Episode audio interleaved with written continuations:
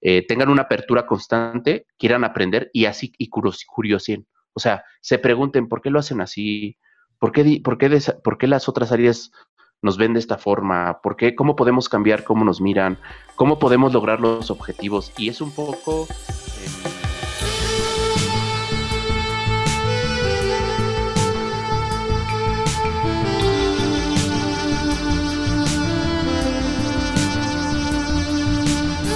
Hola y bienvenidos al episodio número 18 de Desnudando el UX, el podcast más picante del diseño. Gracias por escucharnos y por seguirnos en nuestras redes sociales. Estamos en Instagram como arroba desnudando el UX y en LinkedIn estamos como desnudando el UX igualito, solamente que separado, ¿no? Cada palabra. Y como siempre, me acompaña la co-creadora de este espacio, la genial Fiore. ¡Me muero! Oh, ¿qué tal? ¿Qué tal? ¿Cómo están todos? Todos por ahí, muchas gracias. En verdad, eh, estoy contenta por este nuevo episodio. Eh, estamos empezando, ya casi por terminar, ya nuestra segunda temporada, pero muy felices. Espero que ustedes también estén bien en sus casas. Cuídense, por favor, quédense en casa, eso sí. Y bueno, ahora tenemos un súper invitado, Charlie. ¿Quién es nuestro invitado? Bueno, este es un invitado que, que está un excitado por estar en este espacio, sin sé si esa es la palabra. ¡Dios mío! Esperamos que no ser la manzana de la discordia ahí en su relación. Allá poco a poco lo van a descubrir. Estamos acompañados de, él es subdirector de diseño en el Scotian Bank, eh, México, eh, es coorganizador de la comunidad del Design System en México, quien eh, nos va a contar un poquito de su historia y también sobre cómo alinear el UX con áreas de negocio o de tecnología. Aparte, él también es colega podcastero, eh, tiene, es un rebelde, un rebelde atrevido. Así que le damos la bienvenida al gran Ulises Arbizú. Muchísimas, muchísimas gracias. La verdad es que eh, tienes toda la razón. Estoy más que emocionado eh, de estar aquí compartiendo espacio con, con ustedes y, nada, ¿no? La verdad es que soy, soy fiel fan del Desnudando UX, de esa cadencia y, qué, qué, padre que se me hizo estar en este, en este espacio y, venga, está, genial. Muchísimas gracias por la invitación, la verdad, ¿eh? Muchísimas gracias. Nosotros también encantados de, haberlos tenido cada uno bueno, por separar, esperamos algún momento juntarlos. Sí, sí, sí. Para... Ya, ya, verán que sí, ya verán que sí. Va a haber una donde estemos todos, todos juntos, ¿no? Todos juntos. y bueno, este espacio tiene la pregunta de culto, que aquí la gran Fiore te la va. Chan, chan, chan, Redoble de tambores, por favor, que de esta pregunta nadie se puede escapar cuando viene al espacio de Desnudando el Ulises, ¿qué prenda te vas a quitar hoy? Quiero, quiero aclarar algo. Este, y, la, gente, y la gente que no está viendo esto, pues obviamente va a pensar que estamos mintiendo, pero, pero la verdad es que esto es real. Eh, a esta entrevista solo traigo dos prendas. Mis, mis lentes y mi reloj. Entonces, eh, obviamente no me puedo quitar los lentes porque si no, no voy a ver. Y, si soy como alguien que, sin lentes necesita un, perro para, para, poder ver, entonces me voy a quitar el reloj. Es, la, única prenda que puedo quitarme en, esta, en esto y pues sin modo, afuera. Adiós reloj, así que vamos a quitarlo.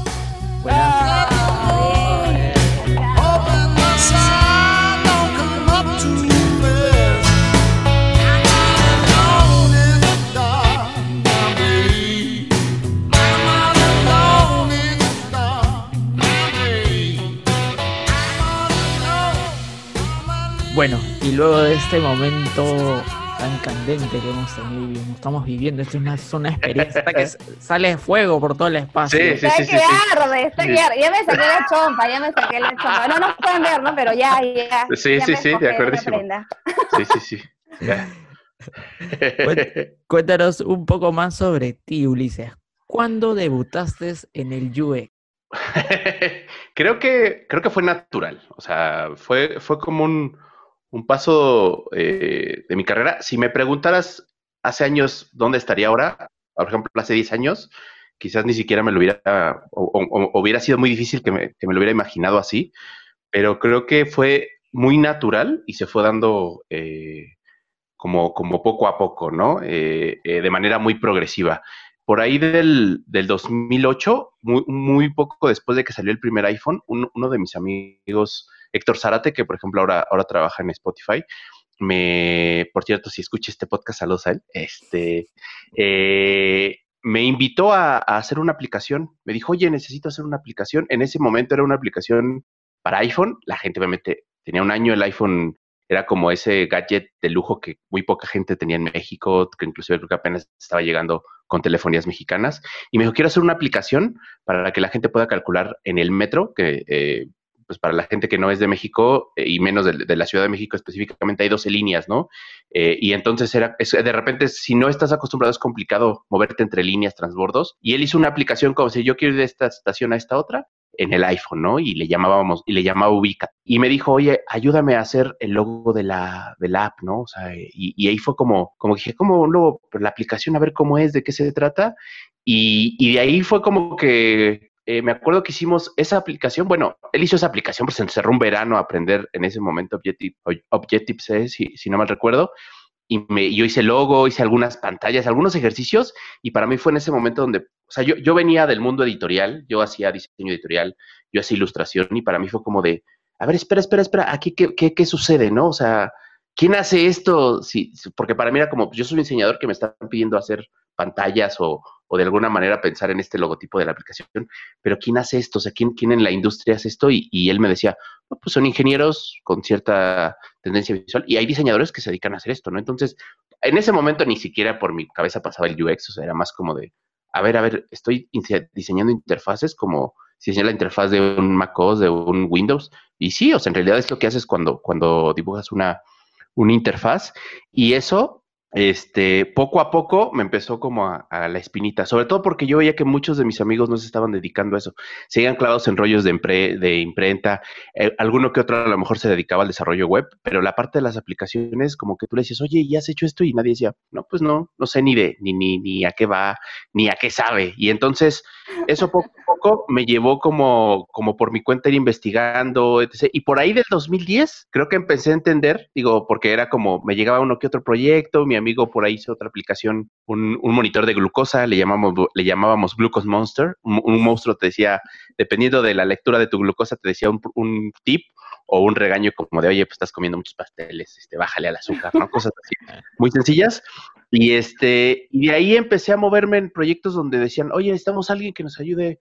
Y literal, ¿eh? O sea, sin, sin, sin verme así era, necesitamos a alguien que ponga bonita esta, ¿no? Y entonces yo iba, empecé a observar muchas aplicaciones, entender patrones, etcétera, etcétera. Y por ahí yo creo que el 2010, 2011 fue cuando empecé a tener esta perspectiva del, del UX, que va más allá de hacer UI eh, y que va más allá de pintar la pantalla, ¿no? Y, y, entonces en el 2012 justamente cuando estaba como en esta transición de qué es UX y un poco que también creo que en México empezó un poco el boom entre los diseñadores de el UX, el UI, eh, me metí a una startup y ahí fue donde fue el acabose porque eh, usábamos Lean Startup, eh, hacíamos liberaciones cada mes, revisábamos, monitoreábamos y ahí empecé a entender que el diseño era, era más allá, ¿no? Era, era mucho más allá de, pues estar haciendo píxeles en las pantallas, era cómo se comporta el usuario, de repente el entender que podías de manera muy real decir, si, lo, si le dan clic, no le dan clic, qué hacemos para que el usuario esté más en la aplicación.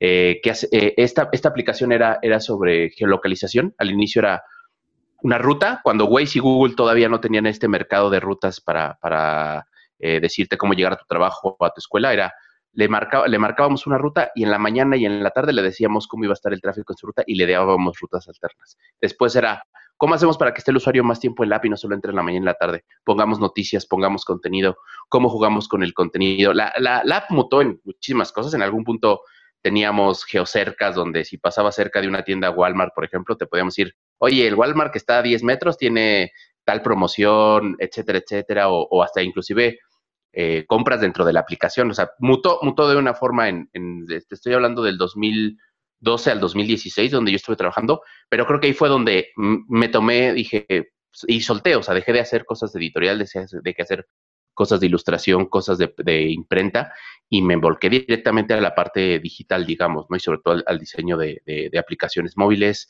Este, y esto pues me llevó de manera natural. Eh, una cosa llevó a la otra, empezando a buscar más sobre UX, metiéndote de repente a algunos cursos, viendo muchos tutoriales, este, que, en ese momento era muy poco contenido español y mucho contenido en, inglés.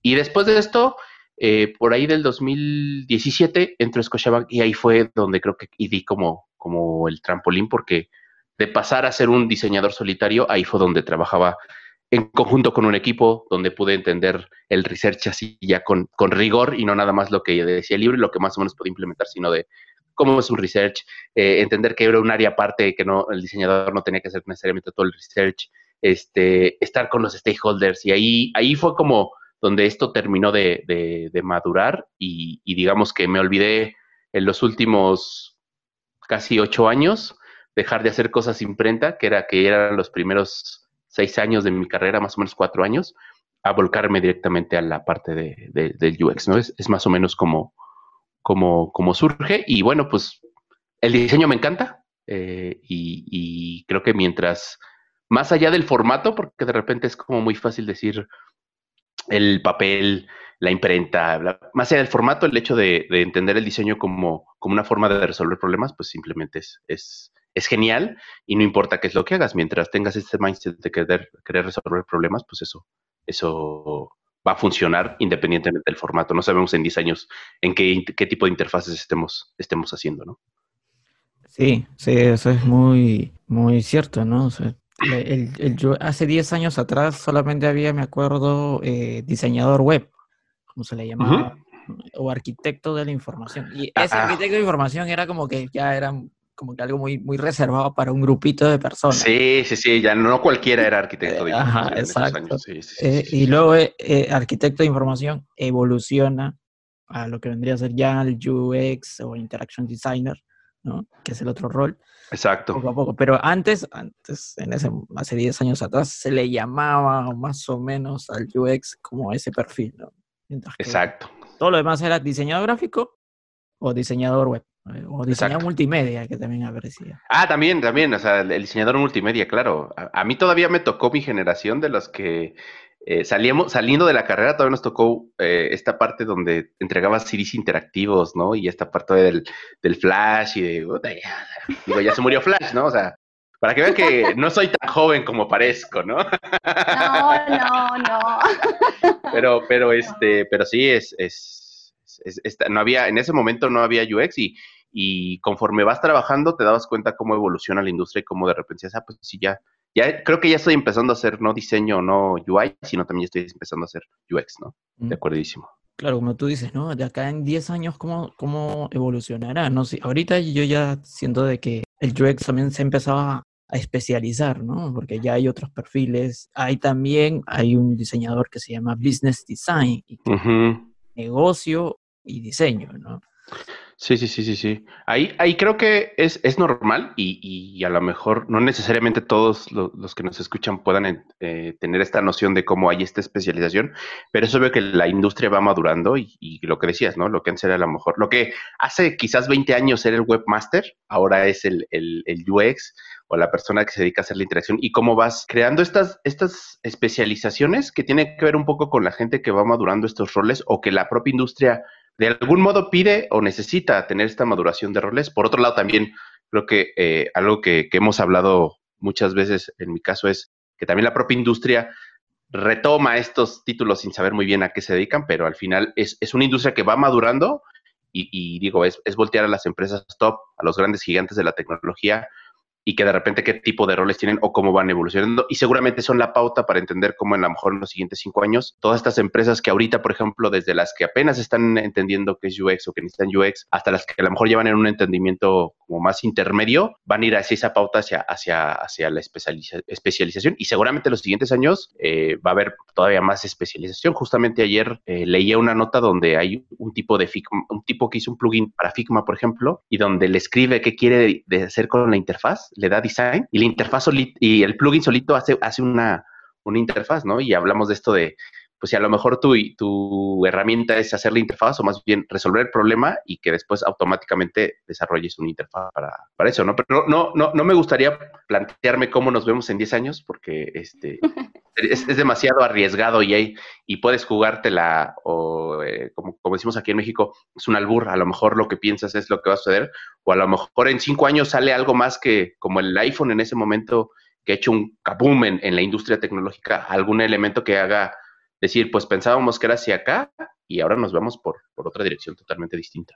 Entonces, sí, sí, sí, total, totalmente de acuerdo. La, la, industria está madurando de una forma que los roles y las especialidades están, están a la orden del día, ¿no? Y justo, justo que hablas de, de maduración, este, Ulises, también, bueno, como tú bien comentas, hay gente que también está empezando, que de repente como algunos eh, que nos escuchan quieren empezar en UX, y yo considero por toda la, experiencia que nos has comentado, yo te considero como un referente. Igual tuvimos, bueno, yo tuve la oportunidad de escuchar a Adrián Solga cuando le entrevistaste y justo también le comentaba a Charlie hace un tiempo cuando íbamos a empezar este proyecto que Adrián Solga yo lo considero, bueno, lo considero hasta un referente porque aparte de saber un montón, tiene un montón de experiencia y quería preguntarte ya para ser un poquito más específica, eh, ¿cómo te sientes tú siendo referente? Porque yo te veo así ya por todo el recorrido que tienes, ya la experiencia que tienes, ¿no? Entonces quisiera que me comentes un poquito, eh, no tanto de repente eh,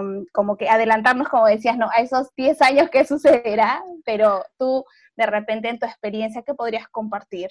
Pues mira, eh, gracias por lo de referente. La verdad es que creo que humildemente creo que soy alguien que simplemente lleva cierto tiempo en la industria. No sé qué tanto o qué eso creo que lo decide la gente y si a lo mejor algo de lo que de repente compartes en tus pláticas o en lo que llegas a platicar le funciona a alguien, buenísimo, felicidades, de eso se trata esto.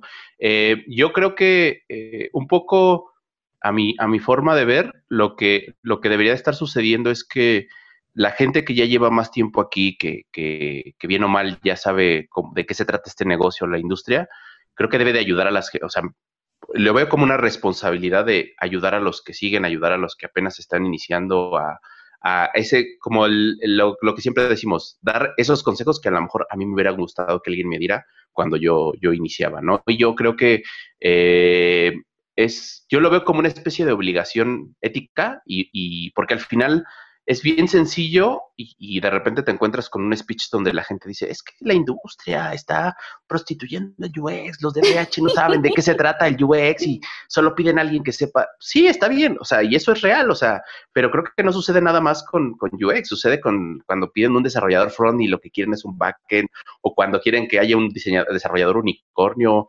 Entonces, yo creo que eh, tenemos la obligación de hacer algo por, por la industria y de también ayudar a la gente que está, que a estas, pues me gustaría decir nuevas generaciones, pero digamos la gente que a lo mejor inició después que tú, a decirles va por aquí, va por allá, no, no, no, no pierdan esto, no, no dejen de hacer esto, esto es lo que no debes de perder de vista, aunque te pidan hacer pantallas, tú trata de tener un proceso claro de diseño y yo creo que eso es, esa es la parte donde uno pone su granito de arena para que la industria se mueva, ¿no? No se trata nada más de quejarse y decir, oye, es que qué mal industria hay en México, porque a veces de repente nos podemos lupear y creo que a nivel Latinoamérica podríamos encasillarnos en decir, sí, claro, las cosas están muy mal y es más bien de, no, ¿cómo las cambiamos? O sea, y para mí el, el hecho de, de, poder ayudar en mucho o poca medida a la gente para decirles cómo inicié yo, qué podrías hacer, o cuando de repente, eh, eh, afortunadamente, digo yo, gracias al podcast, la gente de repente se te acerca, oye Ulises, este, ¿cómo le haría yo? Yo quiero iniciar. Es como decirles, pues, pues, pues dales el, el compárteles la experiencia que tú tienes. A lo mejor no les va a aplicar el 100%, pero eso va, va a ayudar a que estén más conscientes de hacia dónde tienen que ir, que no les estén contando, que no vean lo que la industria pide, sino también lo que la gente que ya lleva más tiempo hace. Y es un poco como esta obligación ética, vuelvo, insisto, ¿no? Esta, esta obligación de, pues, es tu forma de hacer que la industria también tú, tú tengas este impacto para ayudar a esos nuevos diseñadores, eh, porque el día de mañana no sabes, y, lo digo, lo digo de, la manera más honesta, si el día de mañana alguien a ti te va a tender la mano para a lo mejor yo en los 10, 5 años a lo mejor quiero también especializarme más en algo y hay alguien al lado que te dice, yo te ayudo, o sea, yo puedo ayudarte, yo te guío, yo te mentoreo sin querer, lo que sea, y eso al final es, es, es compartir, o sea, eso se trata este, este rollo y al final creo que es, es eso. Entonces, gracias por lo, por lo de, de, referente. Eh, humildemente te digo, solo quiero que la, la industria funcione y, y, funcione de la mejor manera. Y si en algo puedo ayudar a la gente, adelante. Sí, definitivamente que sí. Yo creo que el hecho de, dar nuestro granito de arena también este, es, una responsabilidad, como dices tú, muy importante y también nos sentimos así. Eh, creo que Charlie igual comparte con, nos, con ambos ese mismo pensamiento, ¿no? De que eh, de, de, alguna u otra medida es una responsabilidad también para nosotros, ¿no? De crear un contenido que les sume, que cree valor para ellos, ¿no? Y que sabemos que hay gente que este, está atrás y que también, pues, como se dice, hay que ir allanando el camino para que ellos también puedan ir pasando, ¿no? Es una responsabilidad que tenemos, creo, como bien tú dices, Exacto. y al final todos los profesionales en general, ¿no? Rubro al que te dediques, este, es una responsabilidad y de verdad que nos encanta que, estés en el espacio y ahí estés compartiendo tu experiencia. Yo estoy segura que muchos que nos están escuchando este, van a amar este episodio, sobre todo porque estás dándonos también, aparte de estos tips y compartiendo eh, parte de tu aprendizaje, ¿no? Que eso es lo que también nosotros buscamos en este espacio. Eh, de igual manera, sí, de igual manera, sí, sí quisiera también ya como que entrando un poquito de repente al tema que nos trae a este espacio, ¿no? Y hablar un poquito de ya la central. De acuerdísimo. ¿no? Este, yo estaba pensando un poco y estaba leyendo también en estos días temas de cómo eh, impacta, ¿no? Este, el UX en el negocio, cómo se ve este impacto que ha tenido en estos últimos años, y creo que muchos años atrás en general, ¿no? Pero creo que en estos tiempos y más con este contexto que se vive en general, se ha logrado de que muchas empresas estén creciendo, que apuesten por el UX, que de alguna u otra manera puedan crear estos espacios donde vean el diseño no solo como una necesidad, sino como una oportunidad.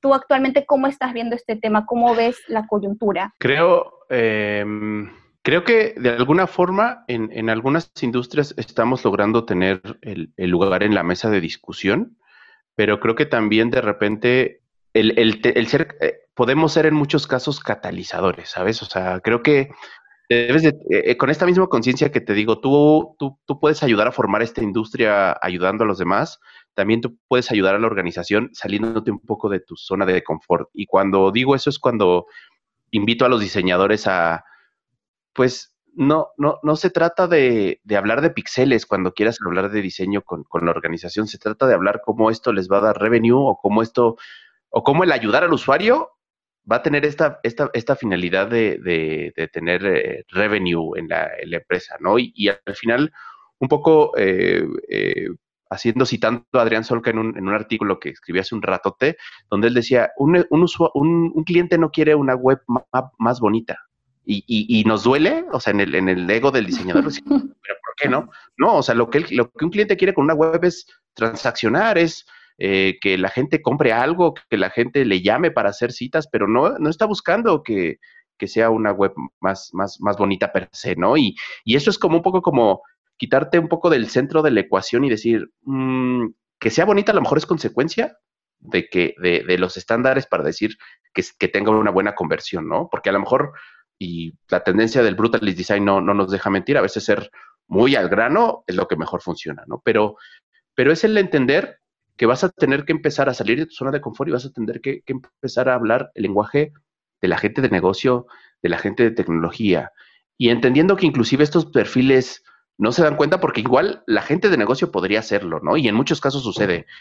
hacen empatía o, estudian sobre UX y entonces dicen, oye, ayúdame, yo sé que tu rol es importante. La gente de tecnología, cuando empiezan a ver las bondades, por ejemplo, de usar un design system y de decir, oye, por supuesto, esto yo lo hacía en documentación, en, programación, y si tú, diseñador, me vas a traer todas las cosas más, más documentadas y mejor organizadas, por supuesto, y, sucede, ¿no? Pero creo que del lado de UX lo que hay que suceder es salgamos de esta zona de confort y lo que debe de suceder es que entonces empiezas a entender no, no porque el diseño tiene que ser estético, y, perdón si, si, soy como demasiado dramático en, sentarlo en, lo bonito. Dilo, pero dilo, Pero, es, es, entendamos cómo el diseño nos, nos quita o nos da ganancias en el, en el negocio, ¿no? Y, y, cuando digo negocio no me refiero a dinero, sino me refiero a eso que quiere lograr la empresa. A lo mejor la empresa quiere lograr más usuarios y después va a ver cómo los monetiza y está bien, pero entiende cuál es el, la ganancia que la empresa quiere tener. Y entonces cuando te sales de tu zona de confort, eh, eh, empiezas a entender que no vas a defender el diseño sin hablar de píxeles, sin hablar siquiera de colores, sino es de, oye, esta estrategia, estas acciones, estas actividades, estas tareas que haga el usuario van a hacer que la empresa tenga mayor valor o que la empresa tenga mayor revenue. Y insisto, el revenue no nada más es cuestión de dinero, o sea, es cuestión de quiero más usuarios, quiero más este, adopción digital, qué sé yo.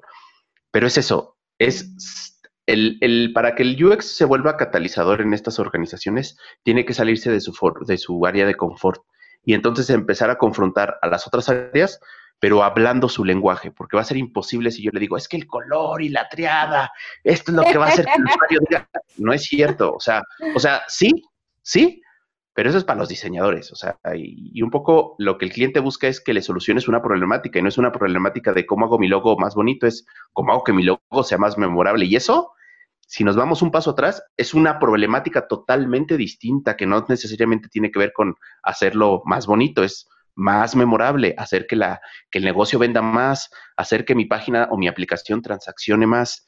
Y entonces eso nos abre las posibilidades porque entonces te das cuenta que no es nada más una cuestión eh, pura y dura de, pues es que los usuarios, pues sí, pero si eso no le trae ganancia al, al negocio, no va a suceder. Tienes que traer algo que, entonces el stakeholder te voltee a ver y diga, a ver, a ver, a ver, eso que me estás diciendo, sí me importa porque estás hablando de revenue, de KPI, de este, a lo mejor de NPS, etcétera, etcétera, ¿no? Entonces eso, salir de nuestra zona de confort y empezarnos a volver eh, catalizadores de, esta organización, que no va sola, o sea, no es el UX empujando solito, sino es el UX empujando con tecnología, con, negocio, haciendo alianzas, ¿no? Y, en algunos casos, porque la, misma forma de ser y, y el, rollo de cuestionar como diseñador, como esta cuestión de, antes de pensar la solución, piensa en el problema, nos lleva a cuestionar y a lo mejor a incomodar a otras áreas, en el buen sentido de la palabra, en el sentido de que ellos digan, híjole, sí es cierto, a lo mejor no lo estamos viendo como a largo plazo, a lo mejor no estamos pensando en el usuario o no lo estamos pensando para ganar más, etcétera, etcétera.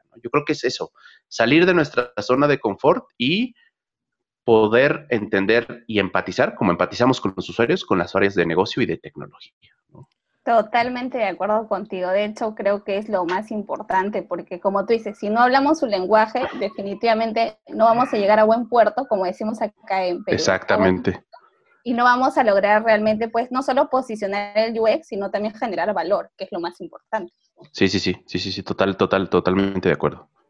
Claro, y, justo tú, tú conversas dos cosas muy interesantes, ¿no? Eh, este tema del lenguaje, ¿no?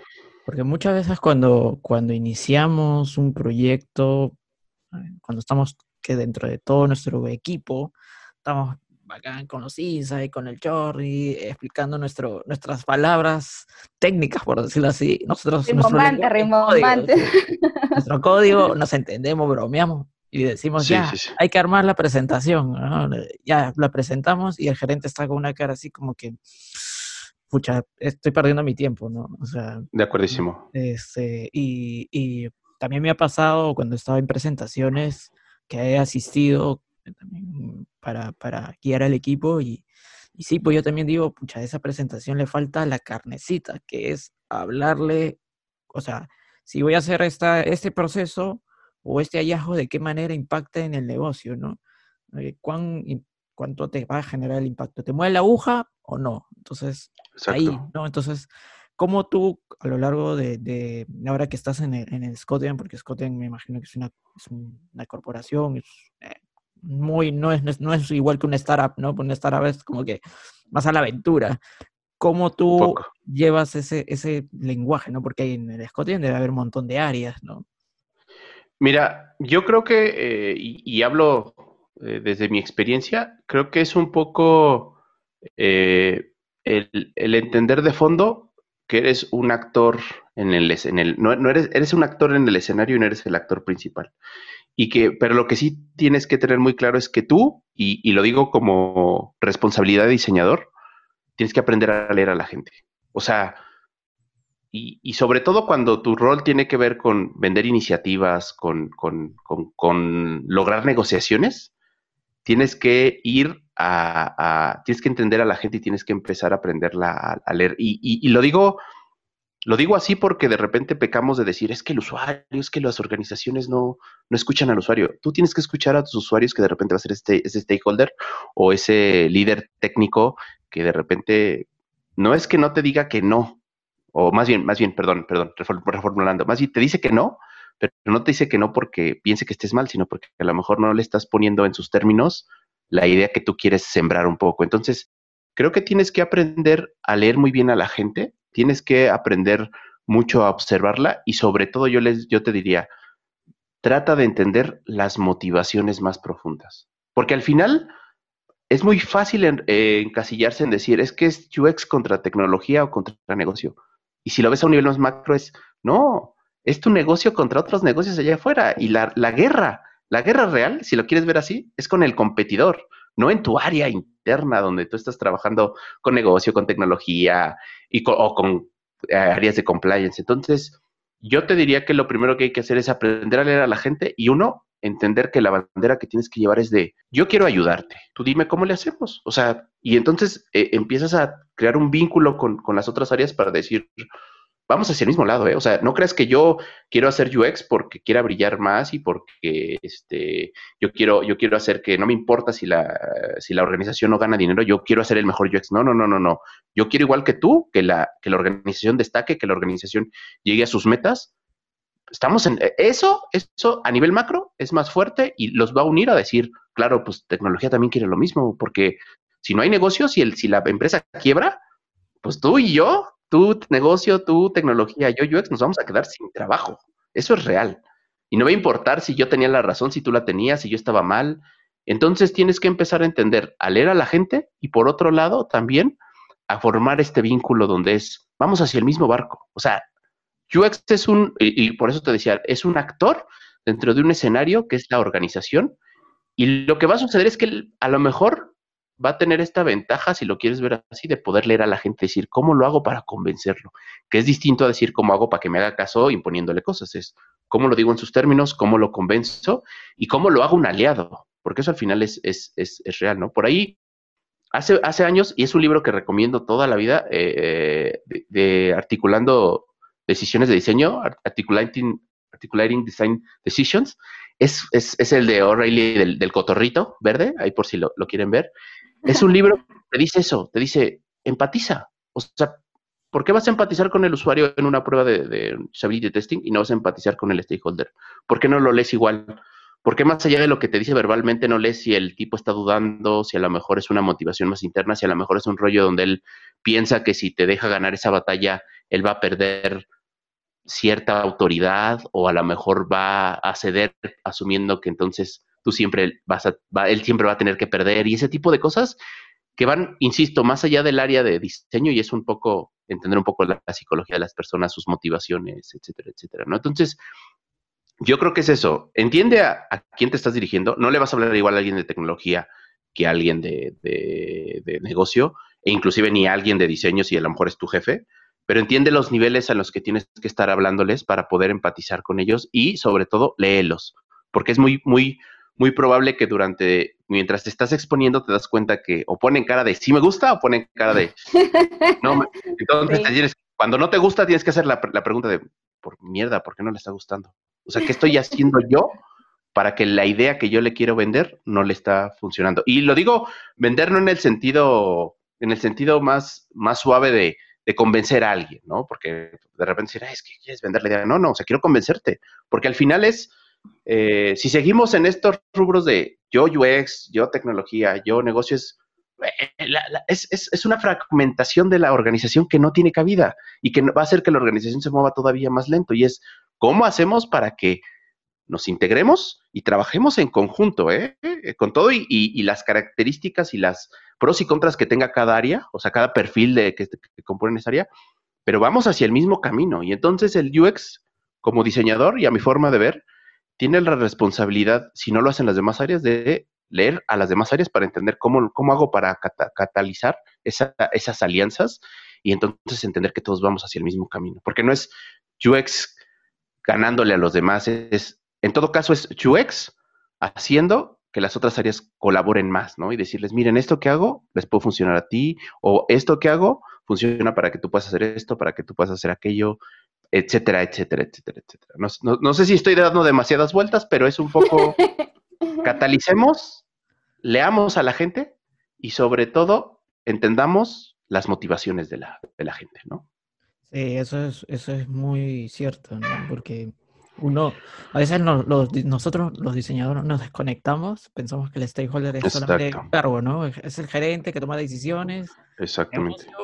Y yo estoy en mi mundo de research y todo lo demás, ¿no? Y, eso también eh, muchos eh, fallamos, ¿no? incluido también porque al inicio, cuando yo empecé, también me sesgaba con, con la investigación y cuando me chocaba con negocio, el negocio te iba a decir, no, no, eso no, pero luego ya empecé como a empatizar y a conocer también, yo decía, ya, pero él me está diciendo esto por algo, ¿cuál, cuál es? Exacto.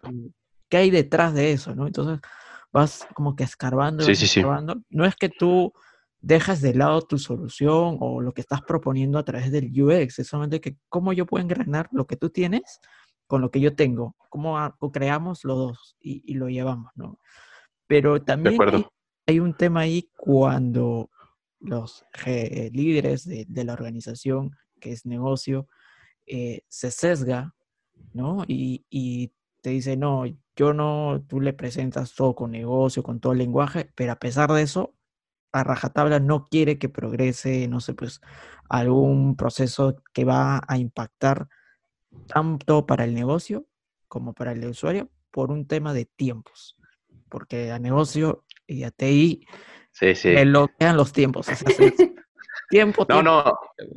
De acuerdo, de acuerdo. Creo que, em, y eso me ha tocado vivir una experiencia propia, es muy fácil que nos etiqueten como, son los güeyes que eh, andan fumando y se tardan tres, tres, meses en definir algo que cualquiera diría, defínelo en un sprint dos semanas, ¿no? Y, y lo entiendo, es muy fácil que te cataloguen de eso, es muy fácil eh, que inclusive teniendo esta bandera de querer defender el diseño como una, una un área que, que, ayuda a la colaboración, también te sesgues y te vuelvas inflexible, que, que ojo, aquí, aquí creo que lo que hay que hacer es, em, yo, yo lo digo como, no siempre el proceso es igual y no, ¿y por qué? Porque si fuera una receta que dices, ponle dos huevitos, una, una taza de harina y déjalo 20, 20 minutos en el horno, todo el mundo, todo el mundo, y se lo diría así, todo el mundo tendría proyectos exitosos y todo el mundo tendría un UX de 10.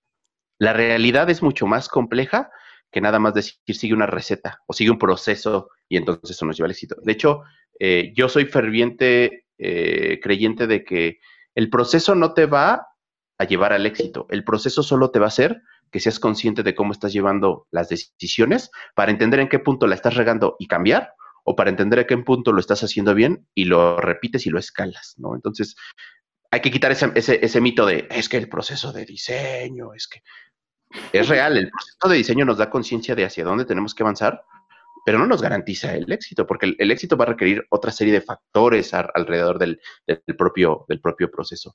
Y yo creo que ahí, Charlie, eh, lo que hay que hacer es eh, ser muy insistentes, pero también entender eh, cuándo tienes como que guardártela, cuándo es, no necesites de más.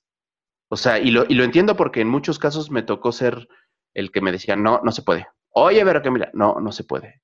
Pero entonces yo te diría, revisa si a lo mejor, porque lo más, lo más difícil, y eso es real, lo más difícil de, poder medir el diseño, porque aparte nuestra, nuestra acción es complicada de medirse, lo más difícil es cómo mides que las ganancias suben. Y eso es, eso es complicadísimo. O sea, es muy difícil decir que porque yo cambié el botón, eh, ya la empresa con eso ganó un ROI de, no sé, 10% más y por eso nos cayeron 5 mil dólares más este mes. O sea, es complicado, se puede hacer, pero es muy complicado. Pero la primera tarea que podrías hacer es cómo tu proceso va a hacer que la empresa pierda menos lana. Y eso va a implicar, ok, está bien, no tenemos mis dos sprints de definición, porque a lo mejor el, lo del tiempo es, pero dame chance. Y le dices, Si no hacemos esto más adelante, vamos a tener que retrabajar. ¿Y qué crees que es más sencillo? Y, ponerlo así, ¿no? Y, retrabajar un prototipo o un, o un wireframe o retrabajar un producto ya estando afuera con, con, este, con, con los usuarios finales y, entender entonces cuáles son los gaps que hay que, que, hay que cubrir. Pero es, es un poco, y eso va a implicar que no ese argumento te va a implicar que sepa que, estás viendo el, el, stakeholder que estás viendo tú, pero no te va a implicar que vas a ganar la discusión, porque igual te va a decir, pues me vale, yo no quiero. Y dices, ok, va. Pero tienes que ir ganando argumentos de poco a poco. No las vas a ganar todas. Y, y no, y no vas a evangelizar en UX o en, o en cuestiones de diseño de un día a otro, porque también esa es una falacia. No es bien fácil decir y a lo mejor comprarte el libro de UX Revolution y decir, claro, con este libro yo ya en dos meses esta empresa, esta organización se va a ver, se va a volver la más central de los usuarios. No es cierto, no es un proceso sencillo, no es un proceso fácil, va a tardar tiempo, pero lo que tienes que hacer es, eh, y se lo recomendaba siempre a, la gente de mi equipo, es empuja con, la fuerza como si fuera la primera vez y cuando te digan que no, que se te olvide fácilmente porque el, que lo que va a suceder no se trata de ellos hasta cuándo, más bien no se trata de que ellos te vayan a decir que no, se trata de que tú estés intentando hasta que te digan que sí. Y entonces ahí la, perspectiva es totalmente distinta. No se trata de que me diga que no, es cuándo me va a decir que sí, voy a estar insistiendo hasta obtener un sí. Con todo lo que conlleva y siendo estratégicos, porque no se trata de encerrarnos en el, que no nos etiqueten del UX terco, pero si el UX que todo el tiempo cuestiona, dice y que en algún punto decir, ándale, ya pues, a ver, ahora este, este proyecto sí tiene tu tiempo. Y sácale, sácale provecho a ese, a ese tiempo que te den. Entonces yo creo que es redondeando, es eh, el hecho de entender cómo, si no llevamos un buen proceso, eso al final nos podría llevar. Y eso es que nos saquemos, que nos pongamos a trabajar con el producto, con áreas de negocio y decir, oye, ¿en cuánto nos saldría esta, este feature? Porque a mí me gustaría entender cuántos de los UX se preocupan por cuánto cuesta dos semanas de definición. O sea, en, empresas, o sea, son sueldos de personas, cuánto cuesta decir, oye, y dos, dos, dos de esas mismas dos semanas en sueldos de desarrollo haciendo un producto, ¿cuánto cuestan? Y entonces decir que es más caro, ¿no? Porque en una de esas, no lo sé, en una de esas a lo mejor es al revés. Y resulta que la empresa es tan ágil que le cuesta, sale más barato sacarlo y en, dos, en una siguiente semana a sacar un release y, si, estás en una empresa, si no la sueltes, síguete ahí. Pero es, es poner en la balanza. Y entonces ya no le vas a hablar de por qué el proceso de diseño es importante, sino le vas a decir, oye, es que si no lo hacemos así, a lo mejor vamos a perder más lana. Y a lo mejor en una organización eso, eso más grande, eso se puede permear o se puede difuminar de una manera muy rápida, ¿no? Pero en una startup, pues imagínate que le digas al CEO de una startup, te vas a, te vas, en lugar de, por, por no querer gastar dos semanas y mil dólares, te vas a gastar un mes y diez mil dólares. Y en su sano juicio, ¿quién diría que, quiere preferir gastar tres meses o un mes y diez mil dólares? ¿Sí me explico? O sea, pero no es una cuestión de que el proceso de diseño y el tiempo, es lana. Lana, señores. Y aquí todos queremos gastar menos lana y tener mayor revenue. Entonces, eso te quita este, este, este mindset de voy a hablar del proceso y es el proceso es la consecuencia de si el proceso tampoco se lleva bien, nos va a hacer gastar más lana y créeme que cualquiera te va a decir, no, olvídalo, no, no, no creo en tu proceso, no, no quiero hacerlo. Pero, pero se trata, se trata mucho de eso, de que eh, te claves a los números, te claves más en entender cómo funciona y, y, y, entonces la gente, créeme, eh, no es fácil, no va a ser sencillo, no va a pasar en los primeros meses, pero poco a poco la gente te va a empezar a voltear a ver como diciendo, mmm, tal vez tenga razón, tal vez no me, lo, no me lo está diciendo porque es diseñador y quiere que hagamos su proceso, sino porque se está preocupando de que las cosas funcionen bien y de que entonces pues, la empresa no pierda lana, ¿no? Porque también yo te diría, oye, oye, oye, amigo diseñador, pero si en lugar de un mes lo hacemos en una semana con un design sprint y, y gastamos la cuarta parte, pues también uno tiene que ponerse y decir, eh, pues sí, pues que mejor que la empresa gane menos y si no me van a dar el mes, que al menos me den una semana para, para poder correr un, un design sprint, por ejemplo, ¿no? O sea, son ese tipo de cosas y balances que debemos de, entender y tener muy claros nosotros como, como, como, como diseñadores, ¿no?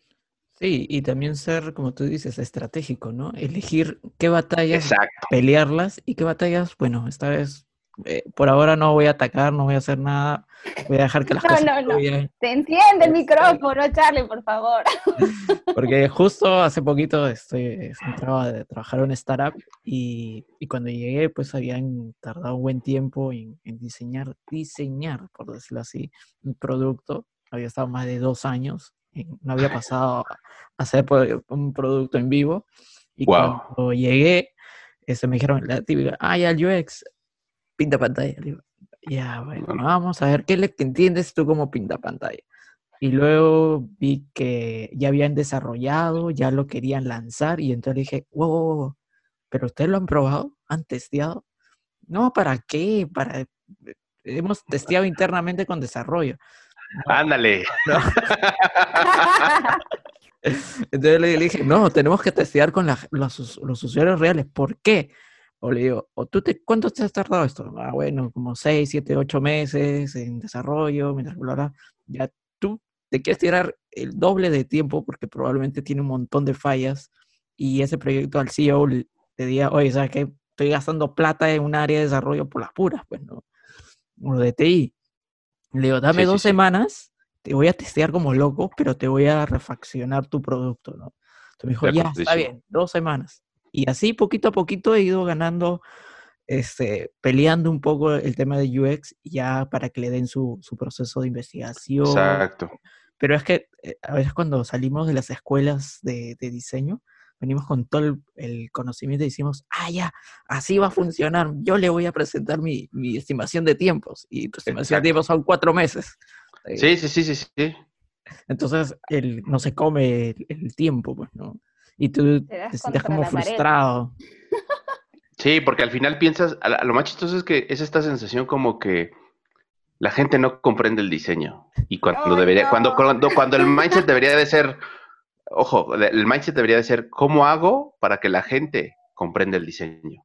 ¿No? O sea, no, no es, no es que ellos por default lo van a hacer. O sea, pues no, si al final eh, no están acostumbrados o nunca han escuchado, ser- sería un poco como pedirles que pues de manera ciega crean en uno, pues no, tienes que irte ganando, eh, como dice Charlie, ¿no? O sea, cierto incrementos de confianza, ¿no? Ciertos progresos donde, ah, mira, no, no, no me está choreando, si es, si es real, ah, mira, sí, sí, sí, no es, no es un rollo donde él quiere tardarse cuatro meses porque sí, sino hay, hay un valor real en, en, en tener un proceso más completo, ¿no? Y es, es eso, o sea, yo creo que es el, el, el hecho de, de poder ganar confianza de poco a poco, pero siempre el mindset es cómo yo te convenzo. No es como, ¿por qué no me entienden desde el inicio? Pues porque no, o sea, perdón, pero la gente no, no, no tiene la obligación de saber de diseño. Tú sí tienes la obligación de enseñarle a la gente por qué el diseño es importante. Y entonces el mindset cambia. Dejas, de, de quejarte y más bien es, pues tienes que accionar, porque si no accionas, pues no va a suceder nada y no va a depender del CEO. ¿Por qué el CEO no, no sabe de diseño? Pues porque no mejor, asumiendo eso, que no sabe de diseño, ¿cómo le hago para que sí sepa de diseño? ¿Cómo hago para que el área sí, sí funcione? Es, es un poco como decir, pues cuando hay un no, es buscar el cómo sí, porque ya sabemos que no, ya sabemos que no, no, no quieren tiempos largos, ya sabemos que cuando les decimos, dame más, más tiempo a diseño, nos va a decir que no. Bueno, ¿cómo hago que sí? Y eso, ese mindset hace que totalmente tu, tu, tu, tu, pro, tu proactividad y tu, tu objetivo dependa 100% de ti, no de, no de si el área está o no evangelizada o te entiendo, no. Creo que eso, eso es lo que hay que tener muy, muy, muy claro. Claro, como, como tú bien dices, ¿no? Creo que no, no, es, no es pensar en proceso, no es pensar que eh, lo que también he visto es que ven al diseño, el, ya sea el, el diseño UX estratégico, eh, lo ven como una caja de herramientas, ¿no? Ajá. Que vas y sacas tus herramientas y con eso crees que ya vas a ir a evangelizar a, a todo. un área. Exactamente. Entonces, este, ese también hay mucho sesgo del diseñador, pero todo parte por el, el pensamiento, o sea, tu filosofía, ¿no? Tu mindset que tengas. A partir de ahí vas a ir este, encontrando también aliados dentro del negocio, porque en, en el negocio no es que, que todos sean No, no, no, no. así parametrados, sino tú tienes que encontrar ahí a las personas con las que vas a ir conectando. Sí, y, y yo, y, y, perdón si de repente lo que digo cari, cari, caricaturiza mucho estas series como los malos, pero no, o sea, en realidad también, también hay villanos dentro de UX, o sea, también hay, hay diseñadores que dicen, ay, chavo, cambia el mindset, por favor, o sea, no, no vamos a, por eso la gente piensa que los diseñadores somos así, por, por gente como tú, ¿no? pero yo creo... Revolucionarios, revolucionarios. Exacto, ¿no? Pero, yo creo que es un poco, sí, o sea, al final vas a encontrar gente que te, vas, que te va a hacer aliado y que claro que lo que tú dices le va a hacer sentido. Porque también hay gente, o sea, aunque no lo creas, vas a empatizar con gente que desde su área traen el mismo mindset. O sea, no es de quién tenga las razones, cómo hacemos que la organización crezca, evolucione, haga mejores procesos, haga mejores productos. Y eh, me gusta pensar que, somos, que, podemos ser como imanes, ¿no? De, repente eh, te puedes encontrar con amigos que dicen, no, es que yo, la gente que, se rodea de mí es bien tóxica y, y, de repente uno tiene que tener una autorreflexión de, pues, ¿qué hago para que ese tipo de gente le sea atrayente y, se junte?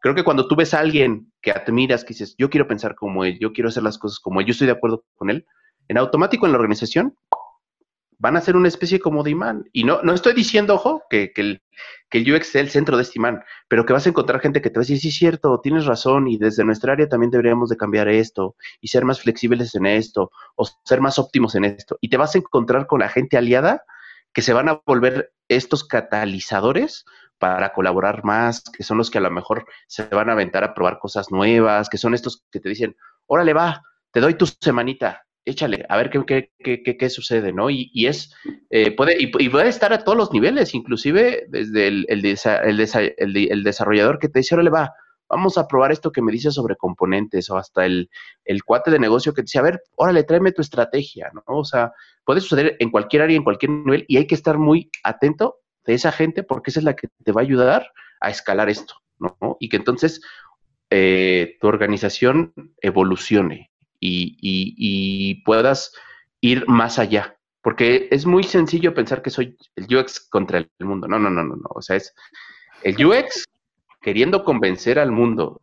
Y lo mejor que te puede pasar es que en ese camino hayas convencido a gente que desde su trinchera te va a ayudar y, tú los vas a ayudar a ellos para lograr los objetivos en común. Entonces, eso, eso, eso es real. No hay, hay, hay villanos, pero también hay héroes tú decides de qué lado vas a estar y, fíjate muy bien con quién tienes que hacer ese, esa, esa, clase de alianzas, vamos a llamarlas de alianzas estratégicas, ¿no? A quién, a quién lo que digas le va a rebotar y a quién lo que digas es como hablar con la pared y no, no te va a hacer caso y a lo mejor no es su culpa. Ojo, ¿eh? No es, no es el momento para que le hablemos del tema, no se ha dado cuenta, a lo mejor en seis meses se da cuenta y dice, hey, diseño, tienes toda la razón, voy contigo, yo quiero hacer lo mismo, e inclusive pasa para uno, también uno deja de hablar solo de diseño y en seis meses uno dice, claro, por eso el desarrollador me dice que no, o sea, por eso negocio me, está, me va a decir, no, mejor hagámoslo así porque ya sé que si lo hago así, me va a decir que no. Y también tú vas evolucionando en entender a las otras áreas y, y, entender que tú también vas evolucionando como persona. Es, es algo en, en dos vías, totalmente. Claro, de, alimentarse de todo el conocimiento de todo Exacto. ¿no? O sea, no solamente cerrarse uno nada más, ¿no? En, no en tu nube o en tu huevito, ¿no? Sino nutrirse de todas las otros, otras áreas, ¿no? Entonces, sí, es, es un aprendizaje constante, ¿no?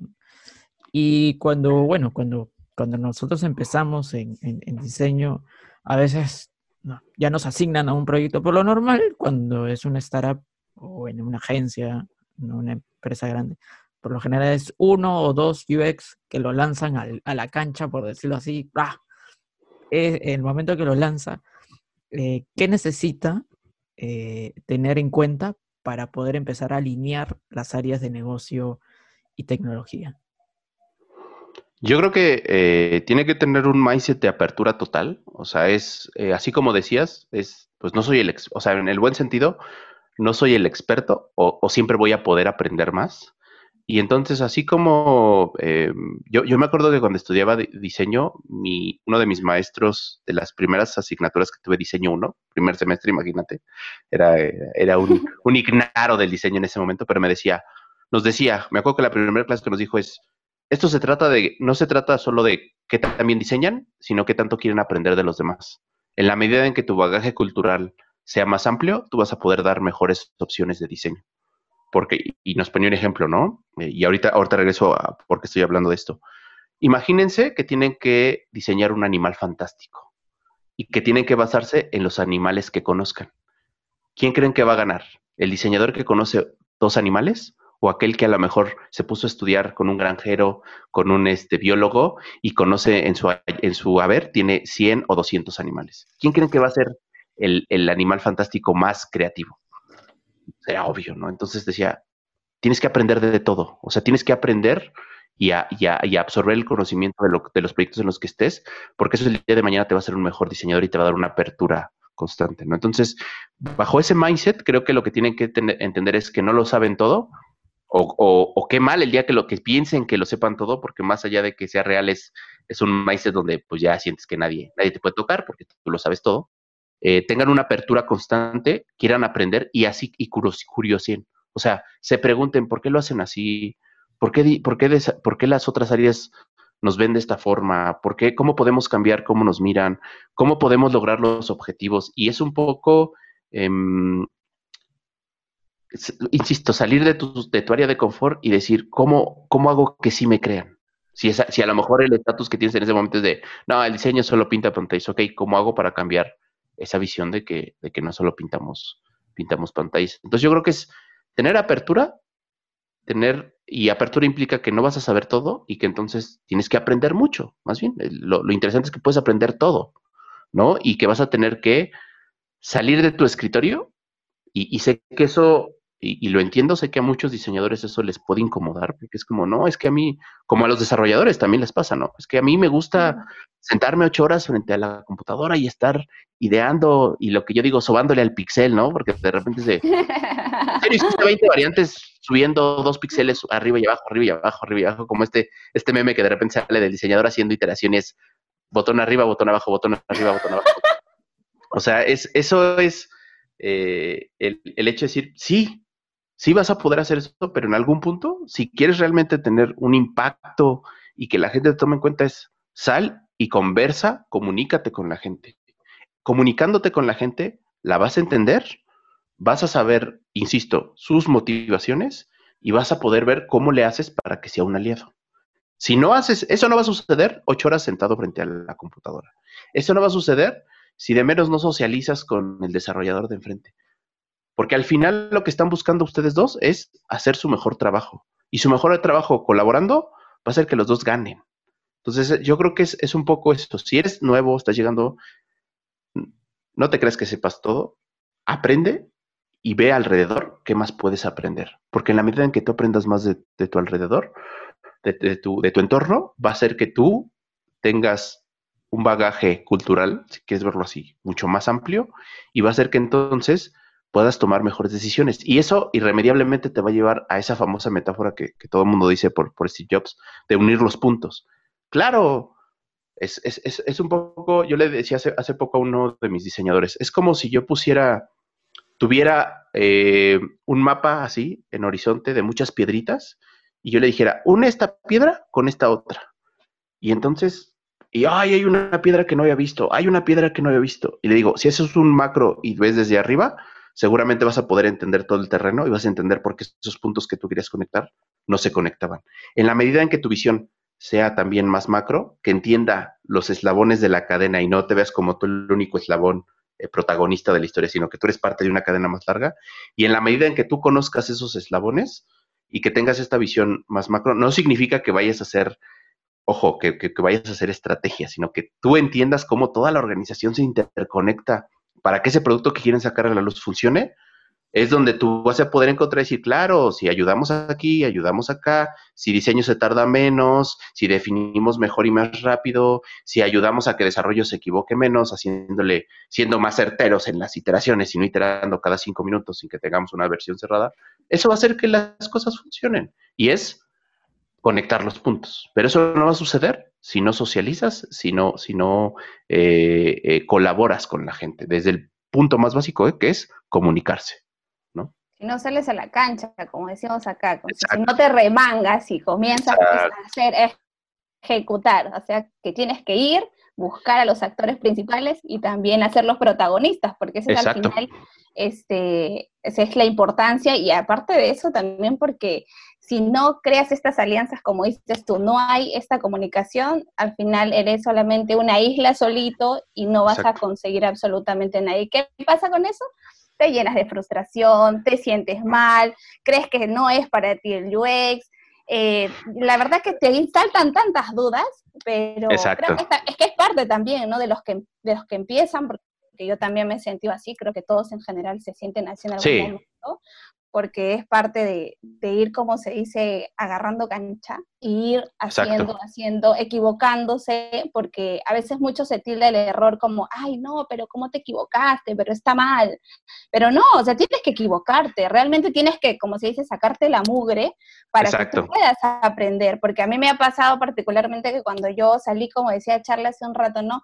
De un bootcamp aprendiendo UX, todo chévere, ya, yo tengo el poder, decía, y cuando voy me dijeron, oye, no, este, cinco días nomás y ya quiero el prototipo. ¿What? Entonces yo me quedé como que nada y, y, recuerdo este, un poco conversado con Charlie, este, esto no es posible, o sea, así no es, no, se trabaja así, o sea, le estás haciendo daño a tu producto, a lo que quieres hacer, le haces daño a la industria, al final es como si es una bomba de tiempo, pues, ¿no?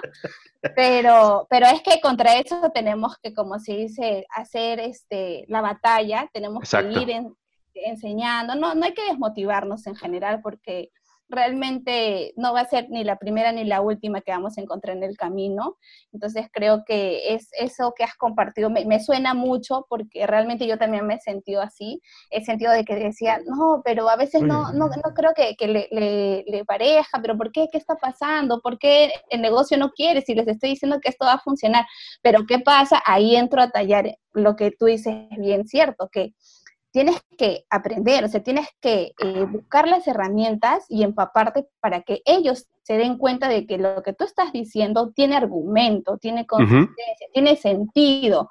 Entonces, cuando tú encuentres eso y digas, ah, no, tiene, o sea, realmente es así, porque es así, entonces yo puedo ir con algo más eh, certero de dónde está saliendo, ¿no? No, no, como se dice, no hablo sobre la nebulosa, sino que realmente digo las cosas que realmente te van a funcionar, ¿no? Porque al final todos queremos ganar, pero ganar de una manera positiva, no solo el usuario, también el negocio. Exacto. Todos, todos queremos ir hacia ese norte. Total. Exacto. Y, y sobre todo eh, que, eh, eh, pues entender que el que no se equivoque es el que no hace nada. O sea, y, y, entiendo totalmente lo que dices. Esto no implica, o sea, esto no, no, estoy diciendo que haciendo esto va a ser fácil o va a ser más fácil, va a ser igual de difícil, vamos a tener que pasar por las mismas pruebas, por la misma frustración, pero insisto, cuando tu mindset es, no depende de ellos, depende de mí, es, tú, no, tú no tires la toalla, tú insiste, insiste, y en algún punto vas a ver la luz. E inclusive para los que nos estén escuchando, eso te puede ayudar y, visualízalo, ¿no? O sea, no, a lo mejor la organización en la que estás no, trae la maduración que tienes, pero el tener este mindset, a lo mejor es el trampolín que te va a llevar al siguiente trabajo que sí va a ser eh, más, más catalizador, va a estar mejor evolucionado. Entonces, tampoco piensen que es como de, ah, no, es que como esta empresa donde estoy trabajando eh, ya es la, así es todo el mundo del no no es cierto esto solo es estás viendo solo una pequeña parte de toda la industria que es de, de, UX donde hay como en la vida hay muchos matices y entonces tú solo insiste y si tienes ese mindset claro te aseguro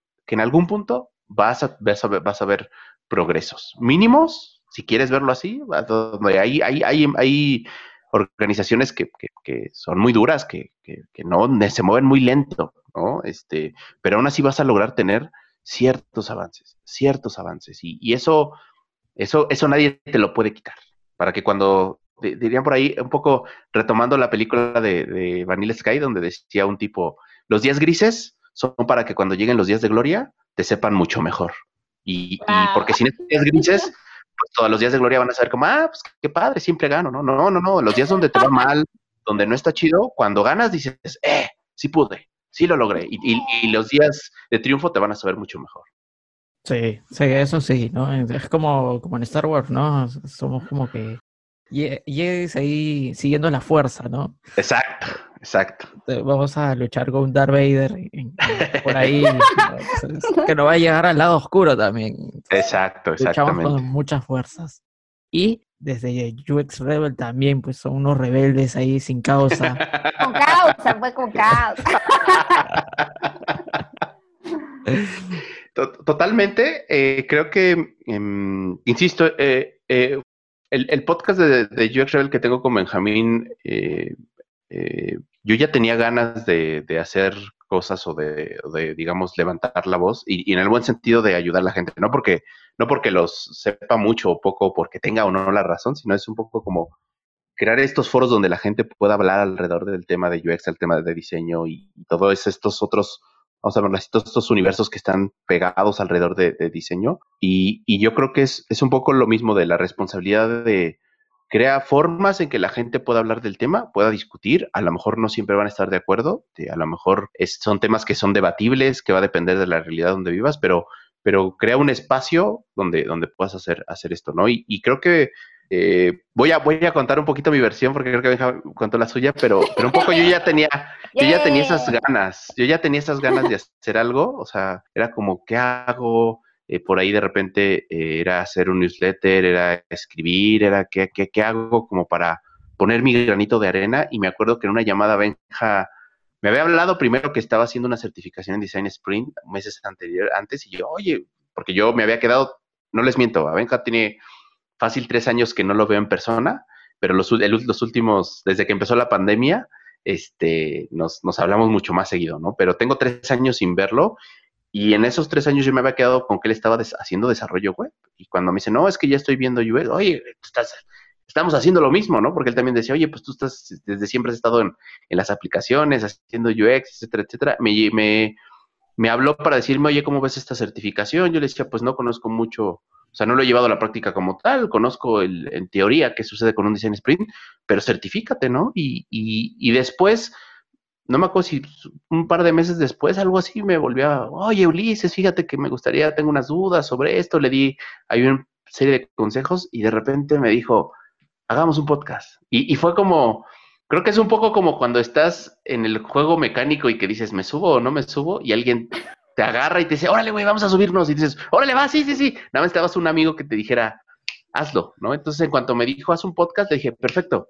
Este, y le, le hablé, creo que cuatro o cinco días después, ya, ¿qué micrófono compro, Benja? Porque no sé qué micrófono comprar. Y fue como, ah, perfecto. Y, y, inclusive eh, todavía no estrenábamos capítulo y ya Benja había, había tenido este, la, astucia de decir que en Yo School Academy íbamos a presentar el episodio y no sé qué. O sea, las cosas se dieron de manera muy natural, pero fue un poco el, el querer tener un espacio y desde siempre le dije a Benja, oye, esto lo que sea es, es un espacio donde queremos que la gente hable del tema porque creo que tenemos que hacer que la gente tenga esto, estos momentos donde pueda hablar y, pueda enriquecerse de que a lo mejor tenemos invitados, a lo mejor hablamos nosotros, a lo mejor a veces es que se la pasen bien y tengan un rato agradable, en algunos otros va a ser de donde aprendan cosas porque de repente, y no les miento, los invitados que hemos llevado sí son como de, ay, mira, me quiero seguir aquí hablando con ellos tres horas, pero tenemos poquito tiempo para el programa. Pero aprendes mucho. O sea, al final aprendemos nosotros y esperamos que los escuchas que nos, que nos sigan eh, estén aprendiendo con, con, con, nosotros. Pero es eso, es una respuesta como tenemos espacios donde la gente pueda hablar en español sobre el tema, pueda discutir, pueda debatir y que de alguna manera ayudemos a catalizar las mejoras que se puedan hacer en la industria a nivel Digo, el Internet ya no es que estemos solo en México, ¿no? Sino, eh, afortunadamente nos escuchan de otros países, pero que se catalice la industria a nivel general en, habla hispana, ¿no? Y, y, la vez que tener a gente como ustedes ahí, eh, como creo que también se hizo una especie como, o, mi percepción, ¿eh? Porque hay como un boom donde hay mucha gente haciendo contenido alrededor del UX y en español, es genial. Eso hace, hace ocho años, ni por aquí. O sea, quien estaba haciendo a lo mejor hace 2014 era UXPin sacando libros electrónicos, etcétera, etcétera, pero ahora hay gente que quiere hacerlo, que quiere ayudar a otros usuarios, que quiere ayudar a otros diseñadores, que quiere eh, ayudar, evangelizar, a catalizar, y eso, eso es genial. Entonces, el, espacio de, de, Rebel es un poco bajo la idea de que somos rebeldes porque como diseñadores sabemos que la realidad siempre es mejorable y siempre buscamos mejorar el, el mundo con diseño. Entonces, a partir de ahí fue como ¿Cómo hacemos un espacio donde la gente hable, donde no necesariamente tenga que estar de acuerdo con nuestras ideas, porque puede pasar y eso está bien, o sea, no queremos que todos seamos grises, hay muchos colores en esta vida, y es un espacio donde eh, la vez que Benja y yo nos la pasamos bien, lo usamos de catarsis, o inclusive lo usamos para, oye, vamos a hablar de este tema, ¿a quién invitamos? Porque pues este tema no lo conocemos mucho, más o menos, y que venga alguien que ya traiga más experiencia que nosotros, es genial, o sea, es como de, wow, por supuesto, vamos a platicar con esa, con esa, con esa persona, ¿no? Entonces, eso, eso para nosotros es siempre muy emocionante y es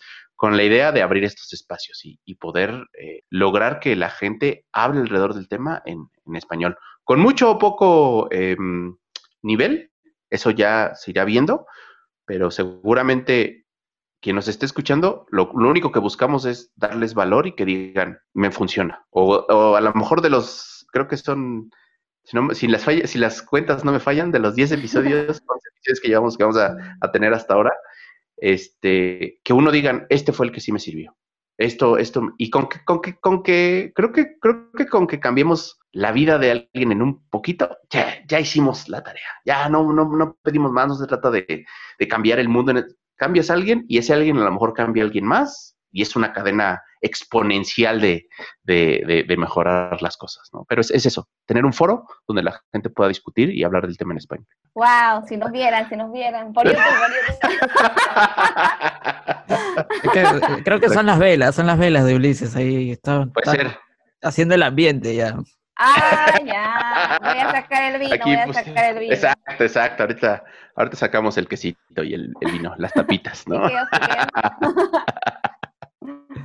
Estamos muy, muy encantados de, haberte tenido aquí, Ulises, de compartir, aprender de toda tu experiencia, como, como Fiore lo ha, lo ha comentado ya antes. Eh, igual para nosotros, ¿no? Eh, cuando, cuando iniciamos el podcast, eh, teníamos ese sueño de, bueno, que, bueno, que alguien nos escuche, pues si, si hace alguien le sirve lo que le estamos hablando, este, uno, ya, tarea cumplida. Sí, sí, sí. Y claro, ya después de 10, de 18 episodios, vamos mm, varias reproducciones y, por más que es un número alto o bajo, lo que sea, ya cumplimos o hemos cumplido la misión que teníamos al inicio. Entonces, ahora viene el propósito que es seguir aprendiendo, seguir difundiendo el diseño, seguir haciendo comunidad, no solamente de seguidores, de escuchas, sino también uniéndonos con, con otros espacios, ¿no? Porque, y eso es lo bonito que también Ben ya resaltó en ese episodio, ¿no? Cómo, cómo nos hemos ido uniendo poco a poco para que todos podamos ir eh, por un mismo camino, el UX, ¿no? O el diseño, difundiendo cada uno en, su, en, los, sus episodios que tuviera, ¿no? Hemos puesto nuestro granito de arena ante el contenido en inglés.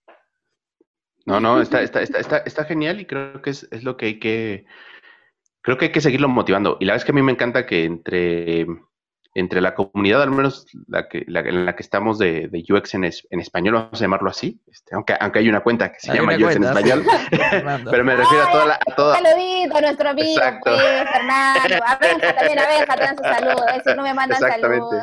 Exactamente, saludo a Benja y a Fernando. Pero en esta comunidad lo chido es que eh, hasta ahora, no, igual que Benja, no he sentido como una onda de competencia. Competencia está en el sentido de, eh, yo le decía a Benja, eh, cuando alguien hace algo mejor que tú, te inspira que tú digas, yo lo quiero hacer también ya mejor, quiero hacerlo que se vea más pro.